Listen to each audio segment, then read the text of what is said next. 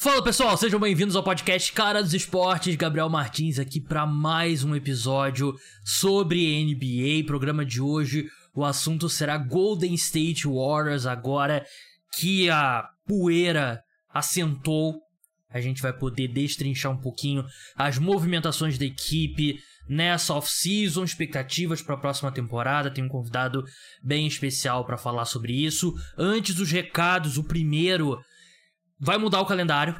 Vai mudar um pouco o calendário do podcast Cara dos Esportes, seguindo em frente dos episódios de NBA, né? Como vocês perceberam, a off-season deu uma desacelerada, tem menos notícias, então a gente vai passar a ter um episódio por semana de NBA. Nessa semana ainda vai ter dois. A partir da próxima semana a gente vai ter um, um episódio que vai ser postado na madrugada de quarta para quinta nessa semana agora.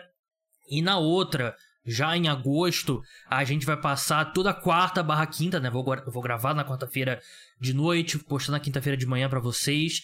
Vai ser um episódio por semana.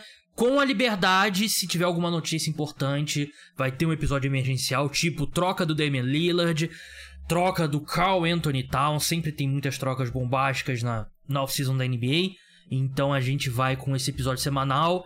E um episódio dependendo das notícias, se tiver alguma coisa legal pra gente falar, alguma notícia grande. Mas a gente vai aí até perto da temporada começar, porque deu uma desacelerada mesmo. E logo também em setembro vai começar a temporada da NFL. E na madrugada de domingo para segunda vai ter o episódio pós-rodada da NFL. Então esse vai ser o calendário seguindo em frente. Vídeos continuam do mesmo jeito lá no, no TikTok, no Instagram e postando conteúdo no YouTube. O podcast que vai ter esse, essa programação diferente. Mas conhecendo a NBA, eu sei que vai ter muito podcast emergencial pra gente gravar nesse mesmo nesse período. Segundo recado, não deixe de se inscrever no YouTube se você estiver assistindo por lá. Se, seguir no Spotify, no aplicativo de podcast que você escuta. Segue lá, liga a notificação para saber quando tiver episódio novo. Deixa cinco estrelas na avaliação, ajuda a gente a subir nos rankings. Dados os recados, vamos entrar no episódio de hoje. Vamos dar um alô a um convidado estreante aqui no podcast Cara dos Esportes. Você com certeza conhece o trabalho dele lá no Twitter. Eu vou falar o nome dele e depois vou falar arroba e você vai conhecer. É o Christopher Hamilton, que atende pelo codinome Twitter dele, arroba Corneta Warriors, uma das vozes do Golden State Warriors aqui no Brasil, amigo do Damian Lee, que bloqueou ele no Twitter. Detalhes, Teve também o Brooklyn Guy, que foi, foi, bloqueado pelo Kevin Durant. Essa semana tava até no Trending Topics. Eu já fui bloqueado pelo Big Ben Roethlisberger do Pittsburgh Steelers. Mas vou chamar de Corneta. Corneta, como é que você tá? Seja bem-vindo ao podcast Cara dos Esportes. Fala pessoal, Corneta aqui. Obrigado pela, por essa oportunidade, né? De estar aqui para falar um pouquinho sobre o Warriors. É, podcast grande, né? Podcast importante aqui sobre os esportes americanos. Então, prazer. Muito obrigado pelo convite. Vamos passar agora para o tópico de hoje, que é o Golden State Warriors, um time importante, um time grande que passou por mudanças, mudanças importantes que a gente vai discutir no programa de hoje. É, a maior delas, todo mundo sabe, o Chris Paul foi para a equipe numa troca em que o time se desfez do Jordan Poole, que foi um desastre na última temporada, não é, no contrato novo dele. Chegaram também Corey Joseph, guard que estava no Detroit Pistons na última temporada. O Dario Saric, um power forward barra big man ali pro, pro garrafão. Sai Dante DiVincenzo, tá agora no New York Knicks, alarmador. Sai o Ty Jerome também, que jogava muito pouco. E, obviamente, o Jordan Poole. É, Corneta, um Golden State Warriors, na sua opinião, e eu tô bem curioso para saber a sua resposta, mas na sua opinião, o elenco do Warriors hoje é melhor ou pior que o da última temporada? Olha, na minha opinião, o Warriors melhorou. Melhorou de verdade, porque eu acho que um problema muito grande da última temporada era a linha do tempo entre os jovens e os mais experientes. Então tinha um núcleo não experiente com Draymond Green, com Curry, Clay Thompson, o próprio Godala, e tinha a turma dos jovens, com Poole, Kuminga, Muri, e, e mais um, um rapaziada, que era o Patrick Baldwin, o Ryan Hollins. Quer dizer, tipo, o time, ainda mais depois da briga do Draymond Green com o Poole, o time claramente se separou entre os jovens e os mais experientes. Então, é, uma mudança clara do time nessa temporada foi essa, né, que, de botar a linha do tempo de volta com, com, Curry, com Clay Thompson, com Draymond Green. Então a equipe trouxe jogadores experientes, Chris Paul, né, com 37 anos, o Saric, que está perto dos 30, é, o Corey Joseph, que já é um jogador com mais de 30 anos, e trocou os mais jovens. É, envelheceu um pouco o elenco e trazendo jogadores que fazem sentido. O Chris Paul faz sentido, o time. Pode parecer que não, né? A primeiro momento, tipo, ah, o time tem o Curry, para que, que vai trazer o Chris Paul? Mas ano passado o time teve muito problema com turnovers e com, é, e com falta de repertório no ataque mesmo. Era muita bola de três, muita, muito, muito mesmo bola de três. O time só tinha isso no, no seu jogo. E, e o Chris Paul traz algo diferente. Né? Além da armação dele, ele também tem um. pontua muito bem no mid-range, sabe atacar o ar, é, cava muitas faltas, que também foi um, uma questão para o Warriors ano passado, o não conseguia ir para a linha de lance livre. Então, também ele pode evoluir o jogo do Kuminga, que é um jogador que eu espero muito. E eu acho que com o Chris Paul ele tem tudo para dar um salto, jogando com ele nessa segunda unidade.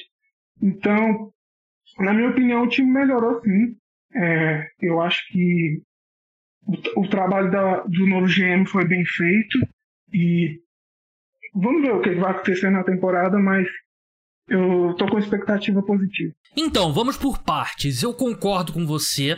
Eu acho que o elenco do Golden State Warriors melhorou. E eu concordo muito com um ponto sobre as duas linhas do tempo. E era algo que eu vinha falando bastante aqui no podcast, né? Que o Warriors tinha um plano ousado, né? Ambicioso, talvez seja a palavra correta. Que eles tentaram permanecer competitivos enquanto eles tentavam moldar uma geração para eventualmente substituir, né? De um lado, os veteranos Curry, Clay, Draymond, Iguodala, Looney, e do outro, os jovens, né? O Kuminga, o Muri, o Wiseman, o Jordan Poole. Só no meio do caminho, só quem tinha era o Andrew Wiggins. E a equipe não conseguiu fazer nenhum nem outro. Ela não foi tão competitiva quanto ela poderia na última temporada e também não, não desenvolveu nada os jogadores jovens, né? E em alguns casos eles regrediram até. Então eu acho que faz sentido o Warriors focar no agora, porque você não pode desperdiçar temporadas do Curry quando ele tá jogando nesse nível, né? Ele foi um dos três, quatro melhores jogadores dos playoffs, tá jogando num nível completamente absurdo ainda discutivelmente melhor do que nos anos do, do MVP. Né? Acho que fisicamente ele tá melhor do que nos anos do MVP. Então, eu concordo com essa decisão do Golden State Warriors. É, você falou sobre o Chris Paul, era o próximo tópico aqui da minha, da minha pauta. Mas antes eu queria. Último ponto sobre o elenco. É, acho que, assim, tudo bem, a grande chegada é a do Chris Paul. Mas acho que muita melhora do elenco parte do próprio elenco mesmo que já estava na equipe, porque a gente viu o Andrew Wiggins se ausentar por aqueles problemas pessoais dele. O Moses Moore e o Jonathan Kuminga vão estar um ano mais velhos, então a tendência é eles continuarem evoluindo. Eu achei que o Moore terminou muito bem nos playoffs, inclusive. E a equipe vai ter o Gary Payton segundo saudável desde início, né, no, com o time na temporada. Então, só esses pontos, mesmo que não tivesse a chegada do, do Chris Paul, eu acho que já há motivo para otimismo, principalmente o Wiggins, porque o Wiggins foi o segundo melhor jogador do time no título, né, Corneta? Não, eu concordo plenamente, porque um, um fator muito importante no ano, ano, passado foi a saúde do time. Né? O, o, Curry, o Curry sempre perde jogos, mas ele perdeu mais de 30 jogos, eu acho, na temporada, com duas lesões diferentes. O Wiggins teve problemas particulares, né? Teve a questão com o pai dele. Ele perdeu quase 50% da temporada. E ele foi um jogador muito importante ano passado, não só nos playoffs, como na temporada regular também. Ele foi All-Star. É. Então, a questão dos jovens era muito pelo que né? O Steve Kerr não tem muita confiança ainda nesses jogos. É, um negócio muito importante para esse ano é ele ter essa confiança nesses garotos. Porque o potencial do, principalmente do Kuminga, eu acho que o Muri é um aquele protótipo de roleplayer mesmo, né? Uhum. Tipo aquele cara, o Danny Green da vida, tá ligado? É, o coadjuvante, né? É. E, só que o Kuminga eu já vejo mais um teste maior para ele. Vejo um jogador com não com potencial de ser MVP um dia, eu acho que acho que é muito isso aí. Mas tipo um jogador que pode ser que um dia, bem trabalhado, bem desenvolvido, pode chegar no. pode ser um star. Eu acho que ele tem esse potencial. Ele é muito bom fisicamente. Ele tem. Ele defensivamente ele é excelente, assim, tipo, no homem da bola. Ele tem o seu problema off-ball, mas marcando individualmente ele é muito bom. Então, ele é um jogador que tem tudo para ser desenvolvendo uma renda de bom, melhorar no controle de bola, essas coisas. Ele pode ser um jogador muito bom pra liga. Cara de 20 pontos por jogo, que defende o melhor jogador todo jogo. Então, esse cara precisa ser usado. Esse cara precisa, o Steve Kerr precisa confiar nele, precisa colocar ele em quadro. E eu acho que para esse ano, a montagem do elenco também foi pensando nisso. Porque a torcida do Warriors pede muito jogadores ali do, dessa exposição, né? Alas e, e centers também. O time trouxe o, o Saric para a posição de center. E ali nessa posição onde joga com o Ming e o Muri, o time não trouxe ninguém. Então, a expectativa é que eles realmente vão ter um papel grande nessa temporada. E eu particularmente confio bastante. Eu acho que se o quer soltar ele, a gente vai ter coisas boas na mão. É, jogador jovem, é, assim, muitas vezes é melhor, principalmente cara como com o perfil do Kuminga, muitas vezes é melhor cair num time que ele vai poder errar à vontade, né?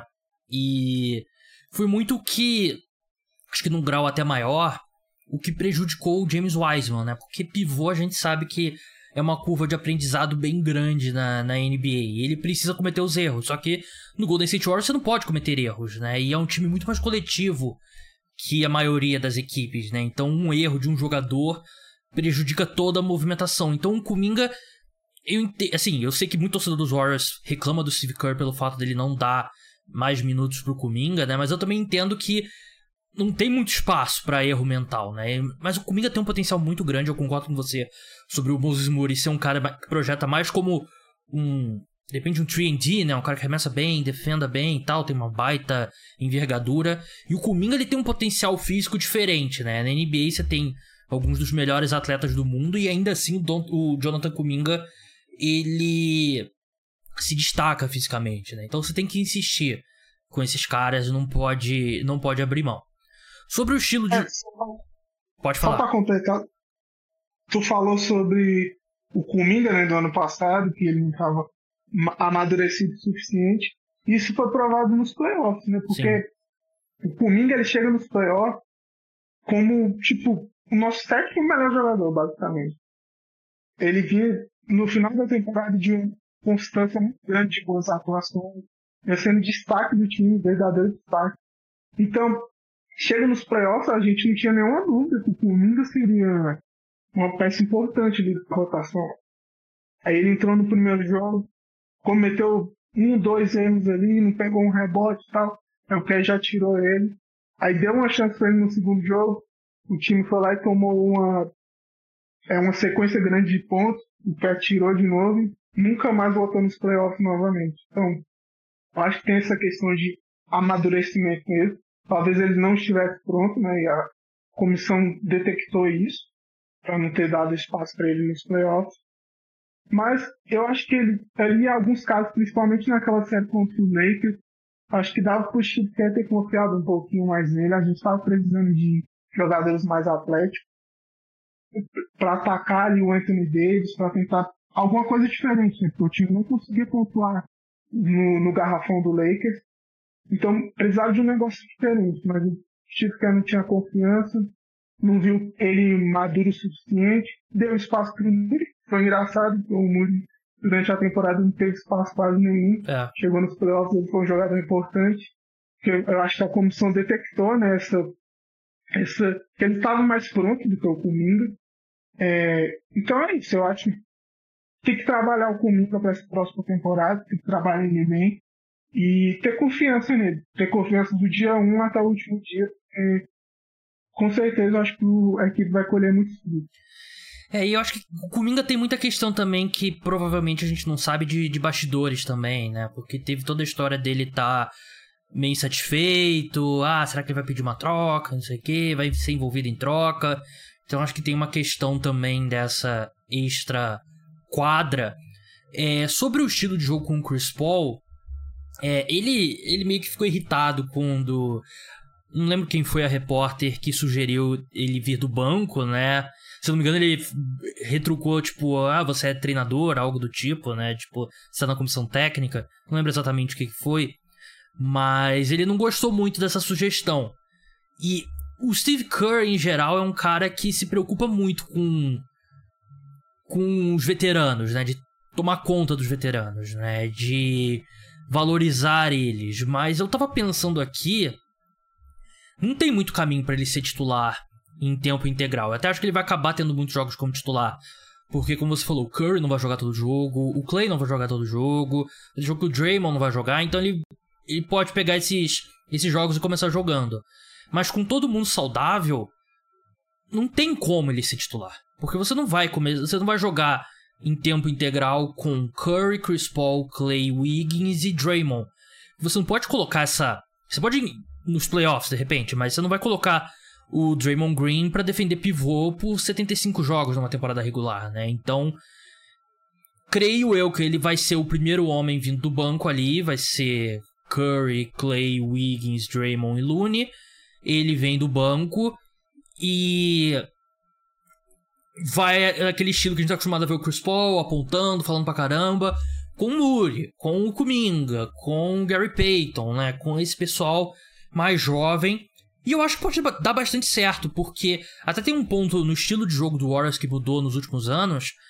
É um time que usa muito mais pick and roll, né? Aquele jogo de bloqueio, né? Com o handler, o cara vem, bloqueia. O Curry tem usado muito mais o pick and roll e o Chris Paul é um mestre em pick and roll, né? Então até nessa questão de estilo, eu acho que se encaixa, mas assim, Chris Paul vai ter que aceitar. Não sei se você discorda de mim, é, discorda, Coneta, mas eu acho que não tem um caminho pro Chris Paul ser titular a temporada inteira. Até não acho que seria ideal para ele, né? Porque eu acho que ele tá num modo que ele tem que se poupar para chegar o mais saudável possível, o mais descansado possível nos playoffs. Vamos voltar lá pro primeiro ano do Steve Kerr, quando ele chegou, 2014, 2015. O Iguodala tinha chegado na temporada anterior como o cara para mudar o, o, patamar do Warriors, né? Para trazer aquele ala que ia mudar o patamar mesmo para ajudar o Curry a levar o time longe, né? O time já tinha chegado relativamente longe no, no ano anterior, né? Chegou na semifinal de conferência contra o Spurs. Então, o time traz o Igodala para 2013 e 14. Vai ser essa peça para com, complementar o time, para ser o último ajuste que faltava para o time virar contender. Acontece a temporada de 2013 e 14, o Igodala foi titular nela toda o time cai no primeiro round e vem o Steve Kerr, né, em 2014. E a primeira coisa que o Steve Kerr faz é chegar no Igodala e botar ele no banco. Isso, pelos relatos da época, né, o, o Igodala não, não aceitou isso normalmente, né, porque era um jogador consagrado na liga, tinha acabado de ser campeão olímpico pelo Dream então não era um cara para ir para o banco, né? pegava por Harrison Barnes. Mas aí o Steve Kerr teve uma conversa com ele, falou como seria importante pro, pro time, né, ter ele vindo nessa segunda unidade, como podia evoluir o time no, nesse aspecto, como ele teria uma chance maior de ser campeão desse jeito, né? Então ele co conseguiu convencer o Igodala ali, e aí o Igodala foi o sexto homem, né, durante a temporada inteira, e aí chegou nas finais, o time precisava de algo diferente, né?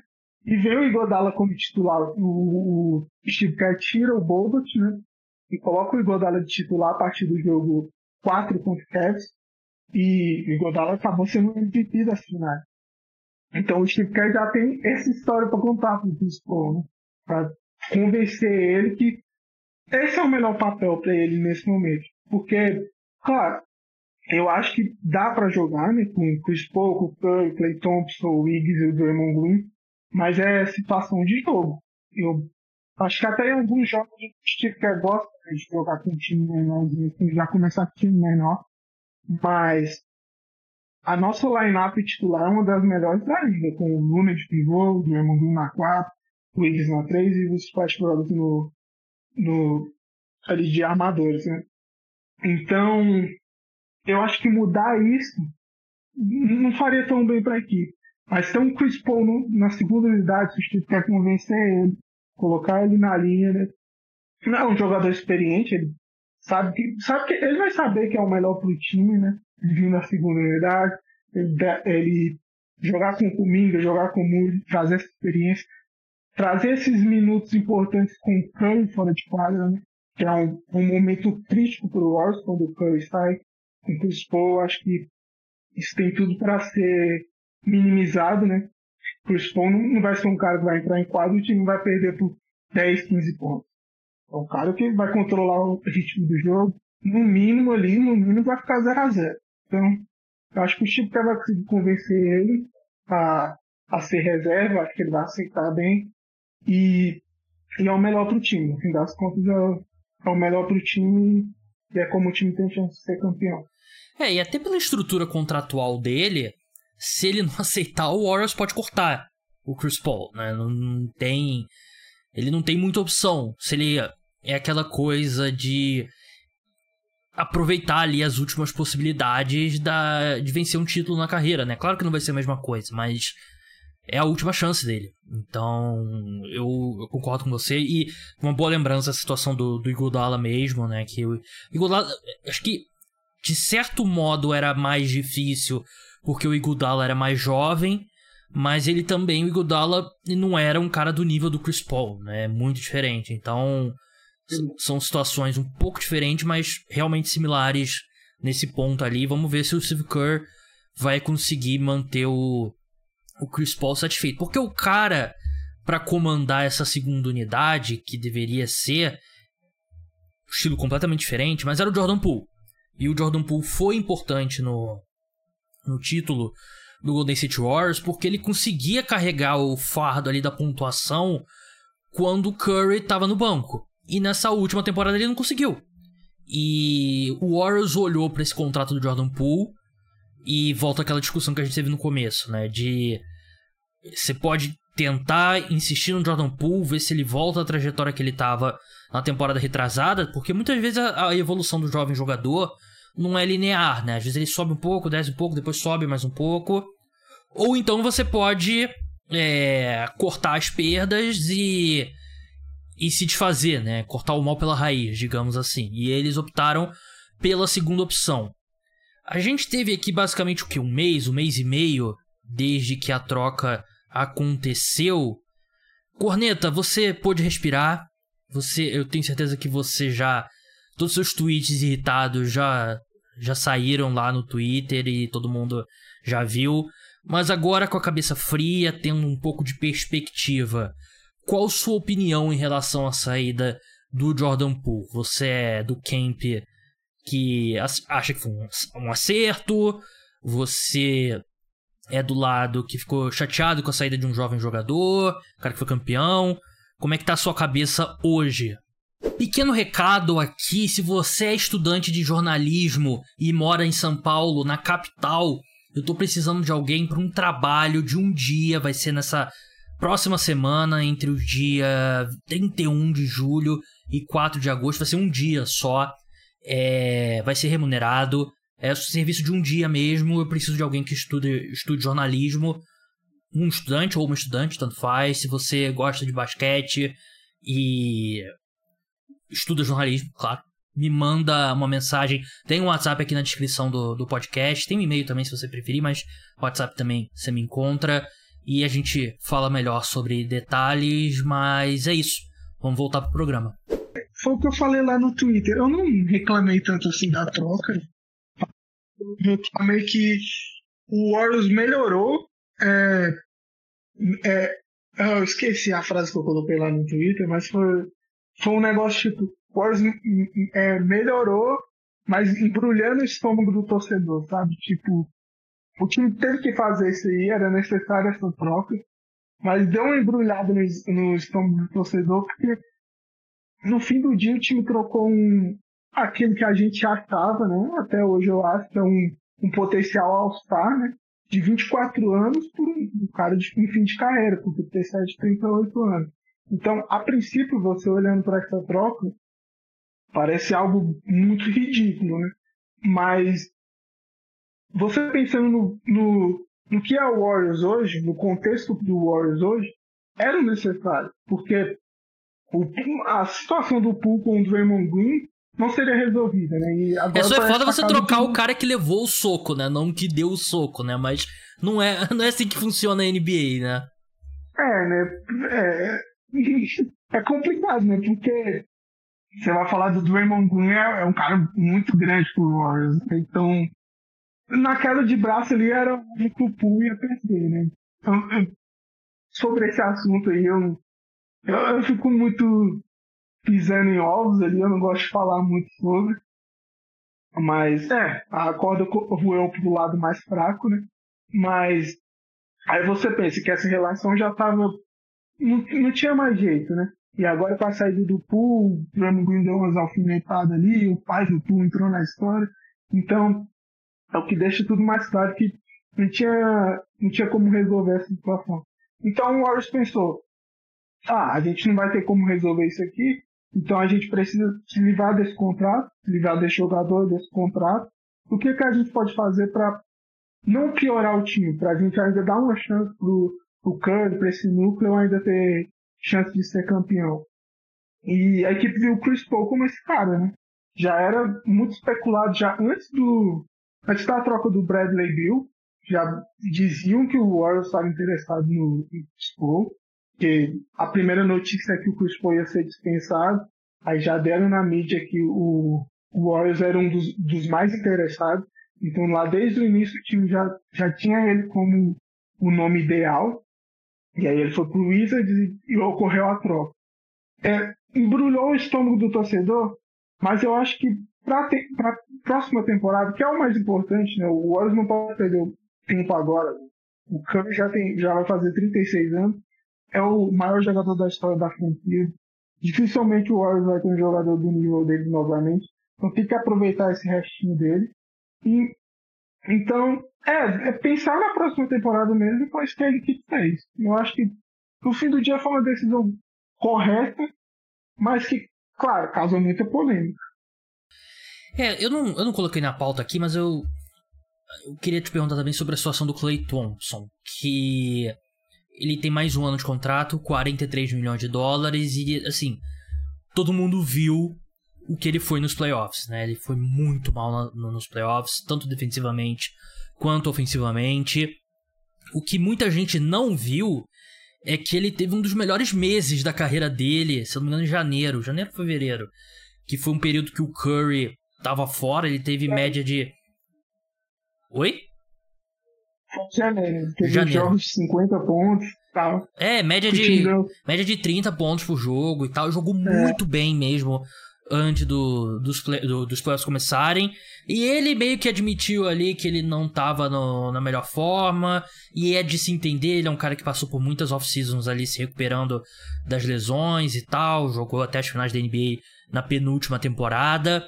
Mas é um cara que já mostrou sinais de declínio, tem 33 anos e vai ser, creio eu que vai ser uma negociação complicada, né? Porque ele vai querer receber o valor dele, como ele deveria, mas é muito difícil acreditar que ele vai chegar perto do valor atual. Mas a renovação do Draymond meio que faz a gente acreditar que é automático, né? Que eles vão manter esse núcleo até o fim. O que, que você acha? Você acha que o Clay renova? De repente ele vai optar por uma segurança maior e um valor mais baixo por ano, como fez o Draymond? O que, que você acha que vai ser do Clay Thompson? E se você confia que ele pode melhorar em relação ao que ele jogou nos playoffs? Começando sobre o Clay dentro de quadro, né?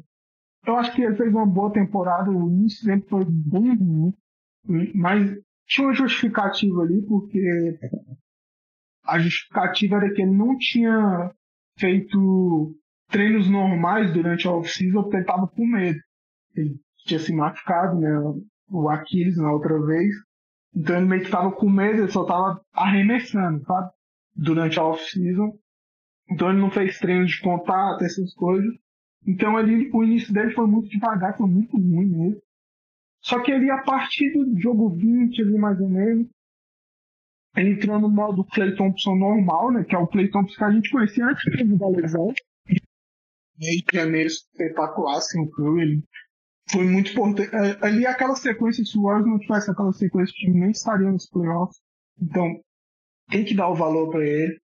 É, sobre os playoffs, eu acho que eu, eu, eu, fico menos preocupado do que a maioria da torcida.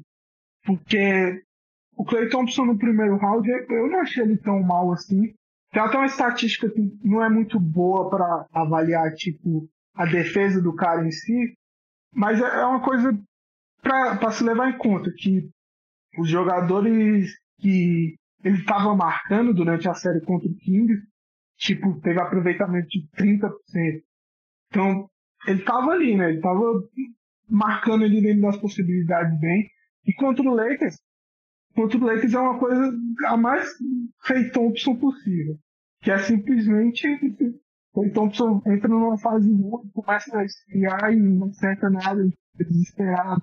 Ele começa a dar arremessos ainda mais absurdos, assim, que a gente pensa, não, por que você está fazendo isso? Então, mentalmente, ele, o Clay Thompson sempre foi meio frágil mentalmente, assim. Ele é muito dependente da confiança. E por isso que não me preocupa tanto, porque eu já vi esse Clayton, eu já vi esse Clay Thompson antes. Só que antes, ele não, é, a gente não precisou de um Clay Thompson 100%, sabe? A gente, teve momentos que ele teve essa, essa, esse momento ruim durante o playoff, mas que passaram batido, porque o Warriors ganhava tranquilo. Tipo, contra o Blazers em 2019. Ele arremessou muito, o pessoal tem muita última imagem dele né, nas finais, ele jogou pra caramba, mas contra o Blazers, na série anterior, ele arremessou muito, muito sério. Só que o Warriors ganhou de 4 a 0 o fez 35 pontos por jogo, então todo mundo esqueceu e na série seguinte contra o Raptors ele fez o que fez, né? Porque a lesão.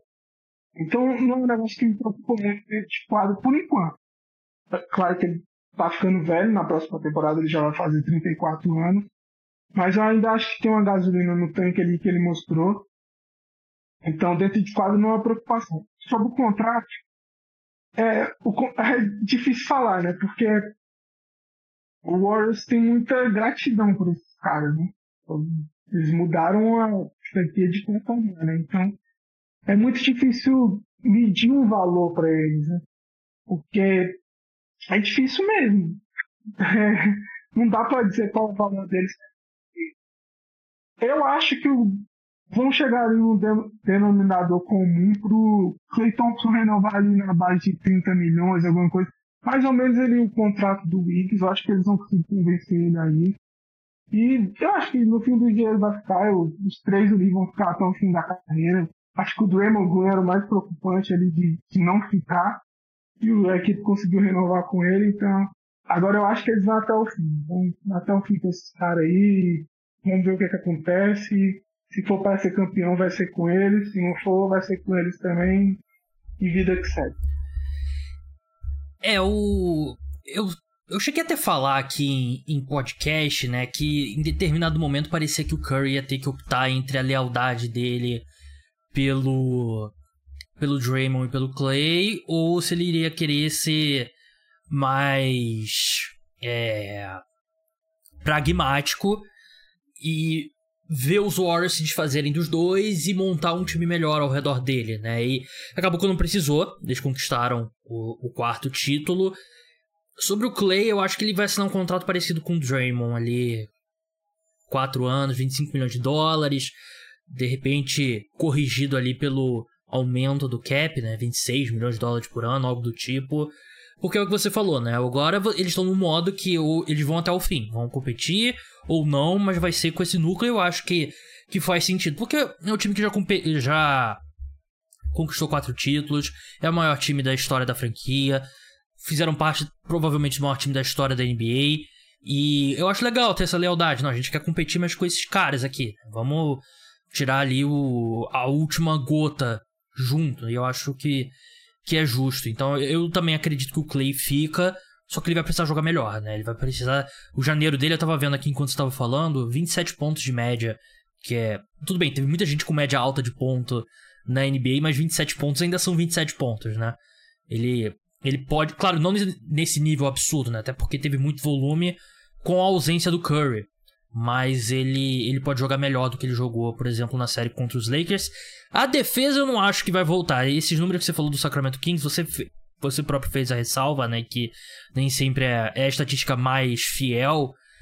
Aconteceu, acho que muito dele tá marcando Kevin Herter, né? Que teve uma série horrível contra o, contra o Warriors, né? Isso acho que ajudou as médias do, do Clay, né? Mas eu acho eu ainda confio no Clay marcando caras maiores, né? Antigamente ele marcava melhor guarda do adversário, né? Ao invés do Curry. Hoje em dia, essa confiança não tem mais, não. É, dois pontos aqui na nossa pauta antes da gente encerrar. Primeiro, situação do Gui Santos. Corneta, é. Saiu, eu vi em alguns perfis, né? Ele. Gui Santos, pelo que eu li, ele não pode assinar um two-way contract, né? Aquele contrato que ele pode ir da D-League pro time principal. Porque ele ainda tem um vínculo com o Minas, né? E se, se eu tiver errado, por favor, me corrija. E se ele para ele assinar esse contrato, teria que rescindir o contrato dele com Minas, aí tem uma multa e tal. Então, parece que isso não vai acontecer. Parece que a gente tá vendo, a gente vai para mais um ano, ao que tudo indica, do Gui Santos na D-League, né? Tive uma informação que que o Minas provavelmente não ia se opor se o Warriors chegasse lá e convencesse eles, né, que não, o Gui Santos vai ser nosso way aqui e tal. Mas parece que é uma questão do Warriors mesmo. Do Warriors ainda querer ver ele na D-League mais um ano, ainda trabalhar ali no jogo dele. Eles eu acho que ainda não estão vendo ele ainda como pronto para ser jogador até two-way. Eu, eu particularmente discordo. Eu acho que ele pode sim, tem todas as condições de ser o, um dos two-way do time, porque o nível que ele mostrou na Summer League foi muito bom. Ano passado na D-League também ele jogou bem, mas ao que parece não é o pensamento do time, né? E tem essa questão contratual que para eu não sei muito direito como é que funciona, mas é mais ou menos isso que você falou, né? Que o, o, ele tem contrato com o Minas, e como ele tem um contrato profissional e o two-way não necessariamente é um contrato profissional, né? Então ele não pode assinar esse two-way. Só se ele conseguir é, romper o contrato com o Minos. E, e aí é o que eu falei. Parece que o Minos não se opõe contra isso, mas ao que parece também o Warriors não está tão interessado assim por enquanto.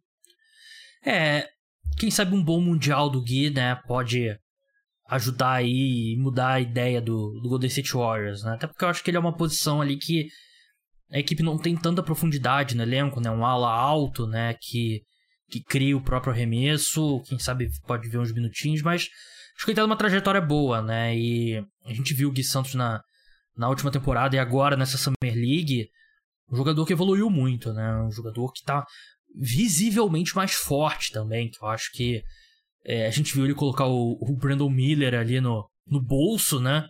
Que a, foi a segunda escolha geral do último draft. Acho que ele tá na, na trajetória. Se não for esse ano, acho que em breve a gente vai. Ou de repente outro time também, né? Pode ser que a oportunidade dele venha em outro time. Pra gente encerrar agora, é. Documentário sobre o Stephen Curry saiu nessa sexta-feira no Apple TV Plus. Conseguiu assistir? Eu tava até falando no Twitter, né, que o mais interessante desse documentário é que ele fala a trajetória dele no college, né? No college, Sim. já tendo um pouquinho no high school, né? Passando pelo high school. E deixa em aberto, né? Lá pra, mais pra frente, a segunda parte falando da carreira dele na NBA, né? Porque, tipo, isso não foi muito. Eles não trouxeram muito isso para o documentário. O foco do documentário mesmo foi falar sobre o college um pouquinho da última temporada, da temporada anterior, temporada do título. E ficou bem legal, né? Porque fala do college, como ele foi um jogador subestimado na época, né? Quase não recebeu, recebeu só uma proposta de, de, de universidade. Começou ali, teve aquele primeiro jogo dele que ele fez 30 anos, parecia que ele ia acabar tudo. E ele conseguiu dar a volta por cima e, e finalizando com esse título aí, né? Nossa, ficou bonito demais, eu me emocionei, pra ser sincero. Hum. É, não, não, tem como, né? É um cara que mexe muito com a gente.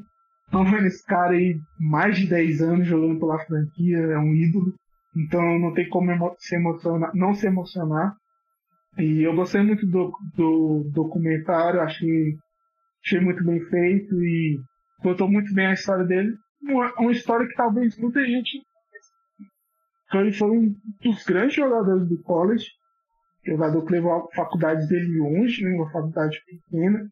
Ele teve média de quase 30 pontos por jogo também. Com, com, é, competiu com Kevin Durant ali para ser cestinha da temporada da NCAA. Então, tem que dar esse valor para ele também no college. Eu acho que esse documentário trata muito bem isso. Então, eu gostei do documentário. Eu achei ok. É... O meu principal problema com o documentário, na verdade, são dois. É, eu acho que é, é que fun... quem não conhece muito sobre o Curry vai ser legal aprender a história dele. Quem já conhece como a gente, eu acho que eu não, eu não aprendi nada sobre o Curry nesse nesse documentário. Só que ao mesmo tempo é legal ver o, o Curry, né? Ver os bastidores, ver as entrevistas. Então, valeu a pena. O tempo que eu vi, assim, valeu a pena. Eu só só que hoje em dia a gente tem muito documentário e pouco documentário que a gente aprende alguma coisa, porque os caras se envolvem, né? O Curry era. tava envolvido na produção e tal, então eles não vão abrir muito o jogo, né? E foi, assim, foi um problema também do. do Last Dance, né? O Last Dance não. Tem uma pitada de propaganda, né? Assim como esse Underrated, né? Que é o do documentário do Curry, né? Que eu acho que é um pouco é, meio marketing do Curry, ao invés de um documentário sobre o jogador. Por exemplo, cita muito pouco que ele era filho de um ex-jogador e tal. Eu achei que isso poderia ter citado. A questão, eu gostei mais das partes que mostram nos dias atuais. E para mim a melhor parte do documentário vem logo no começo, quando ele se encontra com Kevin Durant na, na festa, né? Que o, o Curry bate o recorde das cestas de três e ele dá uma festa em Nova York e o Kevin Durant vai na festa, né? E é, fala-se tanto, né, de relacionamento dos dois e tal, não sei o que, e eu achei legal. Achei que foi. Pra mim foi a melhor parte do, do documentário. Eu só queria ter visto mais sobre os bastidores. Eu sei com uma impressão, não sei se você vai concordar, que o plano era focar um pouco mais na questão das cestas de três e tal, fazer um documentário sobre a trajetória do Curry. Só que aí eles vencem o título. E aí muda um pouco a cara do documentário, né? Porque se você prestar atenção, não tem muito bastidor do título. Não tem muito bastidor dos playoffs, né? O documentário começa ali quando ele bate o recorde e ele volta. E é meio que ali nos cinco minutos finais, ah, e aí eles foram campeões, e aí mostra a festa lá, as imagens lá da, do dia do título e tal. Não tem muito bastidor do título em si. Então, a minha sensação é que eles pensaram em fazer o documentário com um gancho de que ele ia bater o recorde para falar da, do início dele e ainda deixar ali um espaço para fazer um documentário de repente daqui a 5, 10 anos, quando ele estiver aposentado e fazer sobre a carreira toda.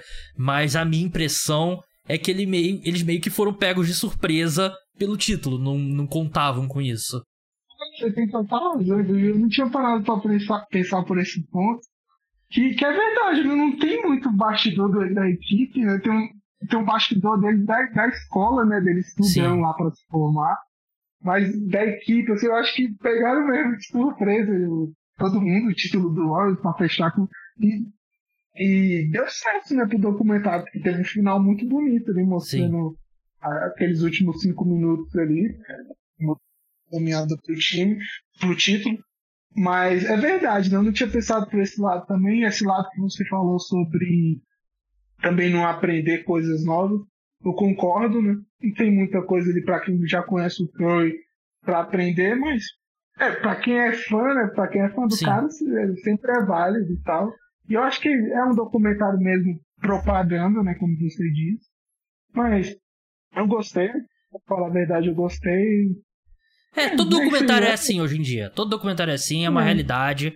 É, mas é, é, é, legal mesmo, só de ver o, as entrevistas, ele fala, relembrando e tal. Por exemplo, ele assistindo ao torneio da NCAA com um cara que jogou com ele, tava jogando, perdendo para Michigan State, aí o Draymond liga para sacanear ele, né? E Pô, isso é muito legal de ver. Isso é muito legal de ver.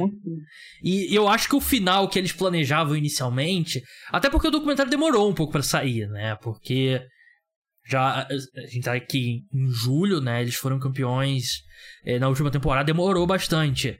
Se eu tivesse que chutar, eu diria que eles planejariam terminar com ele se formando na faculdade. Porque é meio que encerra o arco dele em Davidson, né? Que é a universidade que ele jogou. A gente vê bastante sobre o TCC dele, inclusive. E eu acho engraçado, assim, qual banca queria reprovar o TCC do Stephen Curry? Ainda mais Não, em... É verdade, viu? Tipo, você é. me fez parar pra refletir agora e é, é meio que isso mesmo. Era um documentário focado só no, no college. Eu acho que talvez se o Warriors não fosse campeão, eles nem iam falar muito da temporada, falar dos treinos dele e tal. Tipo, é. ah, como ele se prepara para a temporada e tal, mas acho que eles iam ignorar um pouco, ia falar sobre o recorde, claro, como começou. Sim, acho que eles iam focar ali no. ia mostrar o recorde de três e tal. E ia terminar com eles se formando mesmo, porque é legal e tal. Eu queria saber quanto que daquele, daquele TCC que o Curry. Na temporada. Quanto, quanto que o Curry realmente escreveu daquele, daquele TCC. Mas tudo bem, se formou, é o que importa. E é um documentário legal, vale a pena assistir. Tá lá no, no Apple TV Plus pra quem tem, pessoal que tem iPhone, acho que você tem um ano de Apple TV Plus, se eu não me engano. E se você passou também, é, é baratinho, é bem mais barato que os outros serviços de streaming. E tenho certeza que você vai conseguir encontrar. Mas. Corneta, muito obrigado pela sua participação. Como é que. O pessoal já sabe, Corneta Warriors, mas tem algum outro lugar que o pessoal pode te acompanhar lá falando sobre o Golden City Warriors? Imagino que você não vai twittar tanto nos próximos dias, só sobre o Flamengo, reclamando do Flamengo. A gente tava reclamando antes de entrar no ar do jogo contra o. Contra o América Mineiro, né? Contra o América Mineiro? Foi o América Mineiro? É, foi o América Mineiro. Mas brigadão aí pela participação e como é que o pessoal encontra o seu trabalho? É, esses próximos dias aí, esses próximos meses, né? É muito complicado, né? Ter um perfil sobre a NBA, porque não acontece muita coisa. Sobre o Warriors, né? E o pessoal me encontra lá no Tornado Wars no Twitter. É, eu só tenho essa conta, eu só tenho esse canal de acesso mesmo, Tornado Wars. Tem uma conta lá no Threads, né? Do Instagram, mas quase não uso. Então, é mais lá no Corneto Wars mesmo. E valeu pela oportunidade aí, você. É, gostei bastante, é sempre um prazer falar sobre o Warriors. Falei um pouco. Falei, eu acho que até demais aqui, né? Nada, falou. É, falei um pouquinho sobre o Warriors aí. E ficar expectativa para a próxima temporada. Eu tô, eu tô confiante. Acho que vai ser uma boa temporada. E título, eu acho que dá para sonhar com título. Quem tem Stephen Curry tem tudo. Muito obrigado. Muito obrigado a você que escutou o podcast Cara dos Esportes. Você que é fã de NFL também, não deixe de escutar o podcast. O episódio logo anterior a esse, preview da NFC Leste, divisão dos Giants, do Commanders, dos Eagles e dos Cowboys. A gente continua o preview por divisão. Tem episódio de NBA na quinta-feira de manhã, vai ser postado na madrugada de quarta para quinta, e aí a partir da outra semana a gente passa para um episódio por semana, claro, com a ressalva se tiver uma notícia bombástica de última hora, vai ter episódio emergencial. Então, até a próxima. Tchau.